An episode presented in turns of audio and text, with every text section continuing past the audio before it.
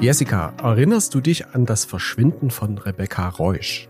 Ja, tatsächlich erinnere ich mich da gut dran. Ich war damals auch schon bei der Berliner Morgenpost und weiß noch, dass die ganze Polizeiredaktion total in Aufruhr war und auch die ganze Stadt irgendwie total bewegt und mitgenommen von dem Fall. Und ehrlich gesagt kann ich auch gar nicht so richtig glauben, dass das jetzt schon fünf Jahre her ist.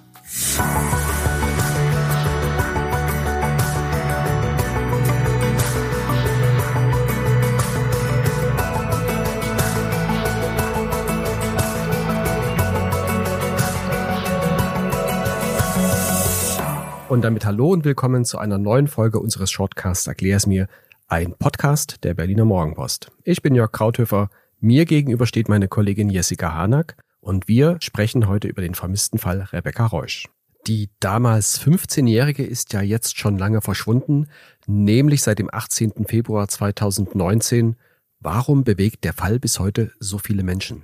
Ja, ich glaube, das liegt äh, unter anderem daran, dass sie bis heute eben weder lebend noch tot gefunden wurde. Es gibt zwar immer mal wieder Hinweise, aber so eine richtig heiße Spur war da noch nicht dabei. Gleichzeitig sind aber auch immer wieder Details an die Medien durchgesickert. Wie ist denn der heutige Ermittlungsstand in diesem Fall? Soweit wir das von der Polizei wissen, hat das Mädchen die Nacht vor ihrem Verschwinden im Haus ihrer Schwester und ihres Schwagers in Britz verbracht. Sie ist dann aber am nächsten Morgen nicht mehr in der Schule aufgetaucht und seither fehlt einfach jede Spur von ihr.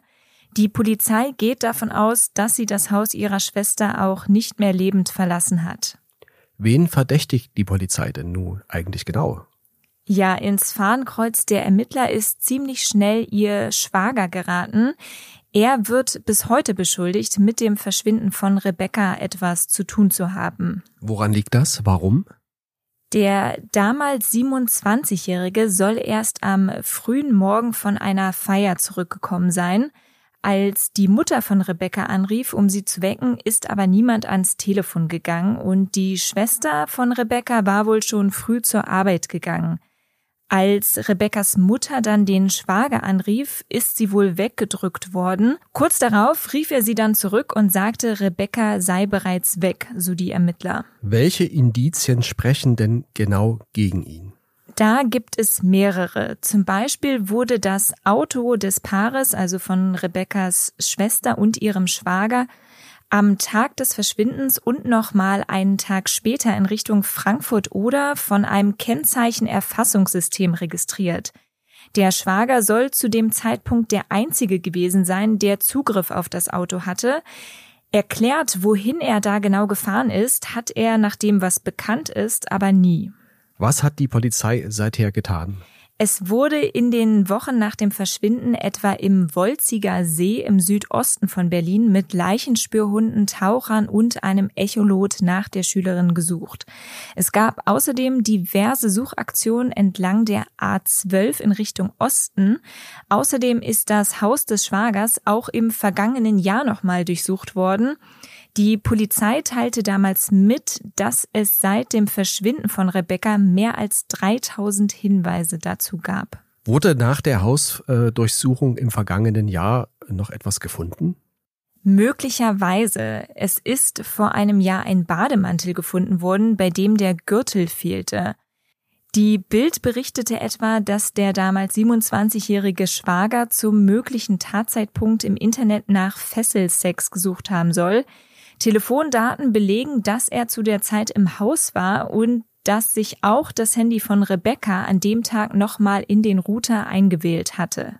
Was sagt denn der Schwager dazu? Der wurde zweimal festgenommen, bestreitet aber bis heute etwas mit dem Verschwinden von Rebecca zu tun zu haben. Auch die Familie hält zumindest nach außen hin zu ihm und hofft weiter auf eine Rückkehr von Rebecca. Wie hoch stehen denn die Chancen, dass der Fall doch noch aufgeklärt wird? Ja, also die Wahrscheinlichkeit, dass sie doch noch lebend auftaucht, die gilt als eher gering. Nach der Aussage von Kriminalist Axel Petermann, der lange die Bremer Mordkommission leitete, gibt es aber noch die Chance, den Fall zumindest aufzuklären. Dafür müsse aber die Intensität der Ermittlung hochgehalten werden, sagt er.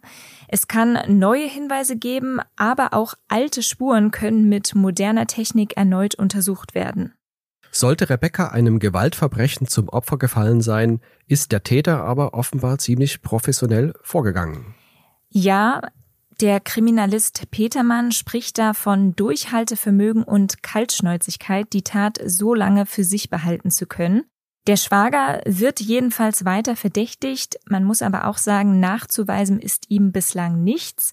Und wie gesagt, es wurde eben bis heute keine Leiche gefunden. Der Fall bleibt wirklich mysteriös.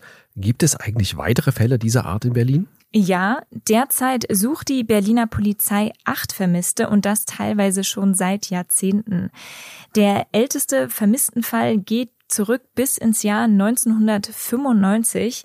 Von dem damals 48-jährigen Manfred Fitzek aus Friedrichshain fehlt seit einem Sparkassenbesuch jede Spur.